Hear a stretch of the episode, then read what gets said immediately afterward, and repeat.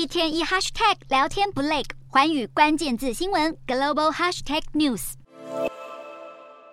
滑行加速，缓缓升空，在阳光照射之下，空中女王航向下个旅程。它是最后一架波音七四七货机。波音在一月三十一号交付给美国亚特拉斯航空后，走过五十三年风华的巨无霸客机将向空中告别。交付典礼上，数以千计现职及前任员工聚集在华盛顿州埃弗里特，为最后一架复运的七四七告别。波音七四七诞生于一九六零年代，当时为了应应大量旅客的需求，波音公司开始设计这款机舱有两条走道的广体客机。一九七零年一月二十二号，第一架波音七四七客机由纽约起飞。最大特色在于有四具引擎以及隆起的机头，而它的双层设计也是独步全球。上层机舱后来更成为云端上最奢华的俱乐部。它的出现改写了旅游产业。七四七飞机是全球首款双通道喷气式飞机。至今一共生产超过一千五百架。不过这款飞机称霸飞机市场半世纪后，由于科技的进步和燃料价格不断飙涨，再加上许多高效能大型双引擎客机的竞争，已经有许多主要航空公司相继宣布停止使用波音七四七载运旅客。客运型波音七四七更已经在二零一七年停产，而波音也开始开发更节省能源的双引擎宽体飞机，让外界对七四七的需求下跌。